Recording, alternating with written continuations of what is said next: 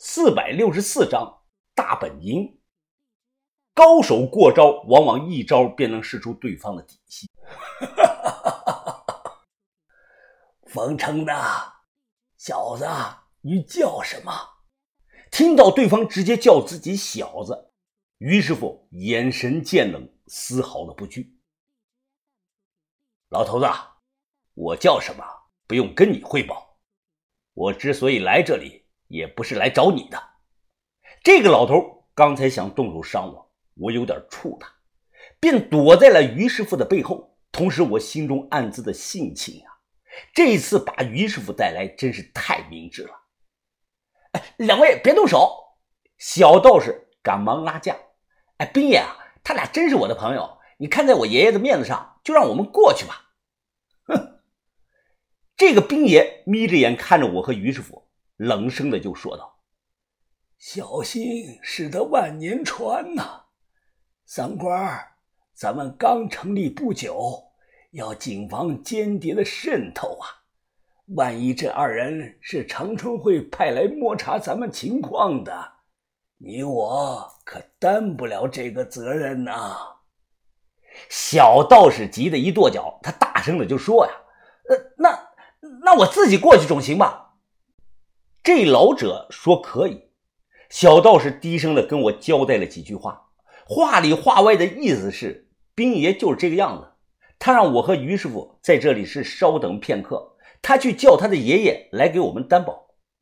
随后，小道士跳上这个缆车，快速的向对过滑过去。我看这个缆车上贴了不少的旅游广告，可能是锦屏山旅游公司造的这个缆车。于师傅刚才和老头对了一掌，双方都没有占到便宜。老头这边我不清楚，但我知道于师傅他未出全力，最起码他的点穴功和秘密武器都没有用。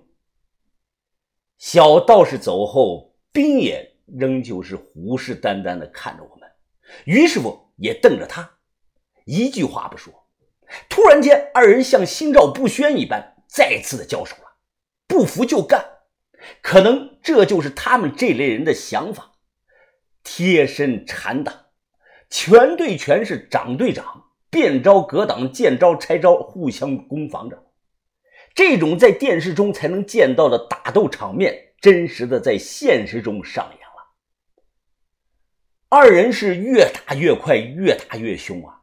只见于师傅抬手挡住了老头的一掌。随即，他二指如闪电般的直接朝着老头的喉咙上就戳了过去。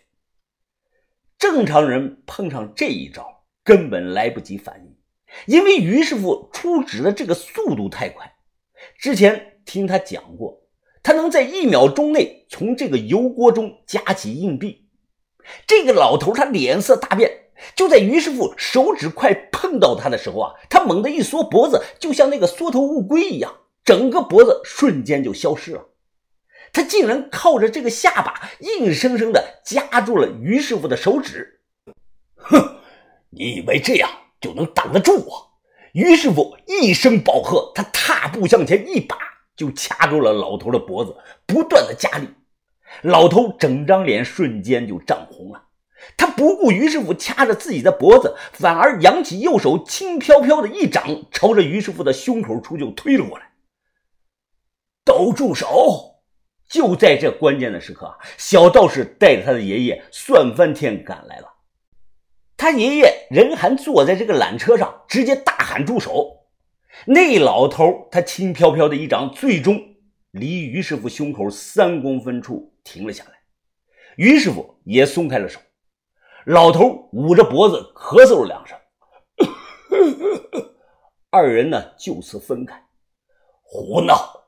算翻天跳下缆车，怒声的说道：“老兵头啊，连我的人你都敢动啊？你难道不想混了？”老算命的，你少吓唬我！我既然看守缆车，那就要负责任核查所有不明身份之人。就算你告到了会长那里，我也有理。他突然转头看向我，指着我，大声的说道。就这个小子，他一身的邪气，贼眉鼠眼的，我看他要么是长春会的间谍，要么就是木偶会的卧底。我心想啊，老头，我是招你惹你了？咱俩从见面到现在，总共还没有过十分钟呢，你就这么说我？我要是会功夫，我非得弄死你不可。算翻天叹了声气，脸色缓和了不少。算了，老兵头，这两个人是我请来的。我可以为他们做担保，何会长不会怪你的。这个老头看了我们一眼，他慢慢的坐下，闭上眼，不再说话了。我们一行人坐上缆车，窗外景色快速的闪过。我问于师傅：“没有受伤吗？”于师傅摇了摇头。小道士啊，他看着我，幸亏我和爷爷及时赶到，刚才真的好险呀！兵爷要是动了他的真格，哎，你们不知道啊。他可是练了几十年的棉沙掌啊！于师傅顿时惊讶呀，刚才那招是棉沙掌？小道士用力的点点头。于师傅低头看了自己胸口处一眼，他松了口气：“哎，是我大意了，还好没中招啊！这次多谢了。”想必都知道这个铁砂掌，其实铁砂掌是六门砂掌之一，属于传武的一种，它真实存在。但并不像电视中演的那样夸张。铁砂掌、棉砂掌、朱砂掌、金砂掌、铜砂掌、毒砂掌，这是过去的六门砂掌。其中最厉害的还要数这个毒砂掌，不过已经失传了。铁砂掌练的是明劲儿，即阳劲，以硬为主，刚猛暴烈，动作呢比较大。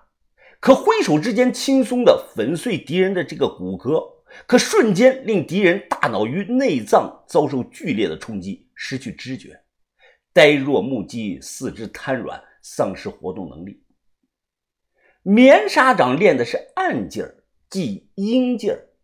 此功法它发劲儿深透，猝然惊炸，可令其杀伤力破坏敌人的内脏与大脑。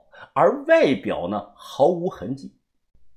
刚才老头的那一掌看似轻飘飘的，实际上只要稍微触到这个人的身上，轻抚或者是轻点、拍按等，即可发出绵里的藏针，沾肌透髓、阴风蚀骨的这个绵劲儿。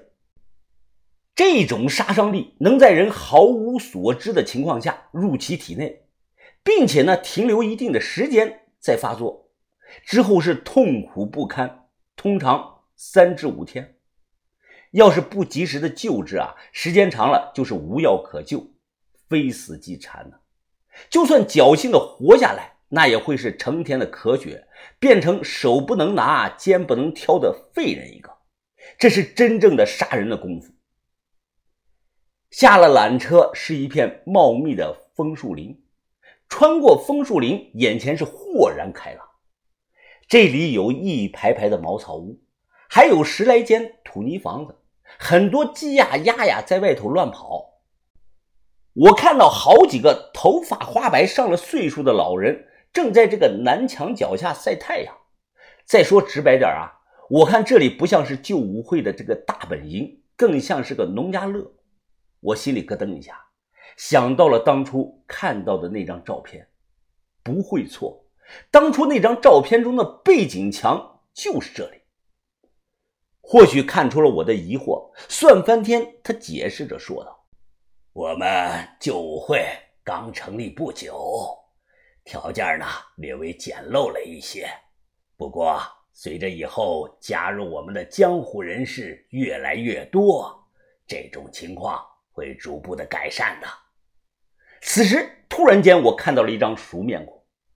哲师傅，哲师傅，我快步的跑了过去。云峰啊，你怎么会来这里呢？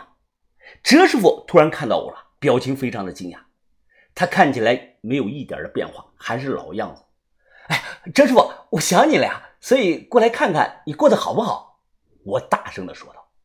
哲师傅看了我一眼，又看了于师傅一眼，二人目光对视了几秒钟，彼此点了一下头。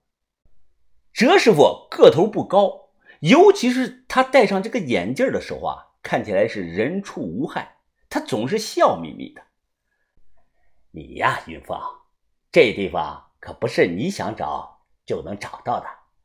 说实话吧，你到底来我们这里做什么呢？他问我，我鼓足了勇气。啊，我来找谢启荣，他人呢？叫他出来吧。说完，我警惕地看向周围。哲师傅的表情一愣：“你找那个疯子做什么？他目前不在这里。那他的人在哪儿啊？”我着急地问。哲师傅眉头紧锁：“呃，他住在城里的一间废弃的义庄里，整体偷鸡摸狗，疯疯癫癫的。自打他半年前功力再次的突破后。”这里就没有人能降得住他了。什么叫再次突破呀？哲师傅，难道你也控制不住他？哲师傅摇了摇头。啊，实话实说啊，在不用刀搏命的情况下，就算我和何卫武一起上也不行的。再加上我呢？于师傅直接就站了出来。哲师傅上下看了看于师傅，你也不太行。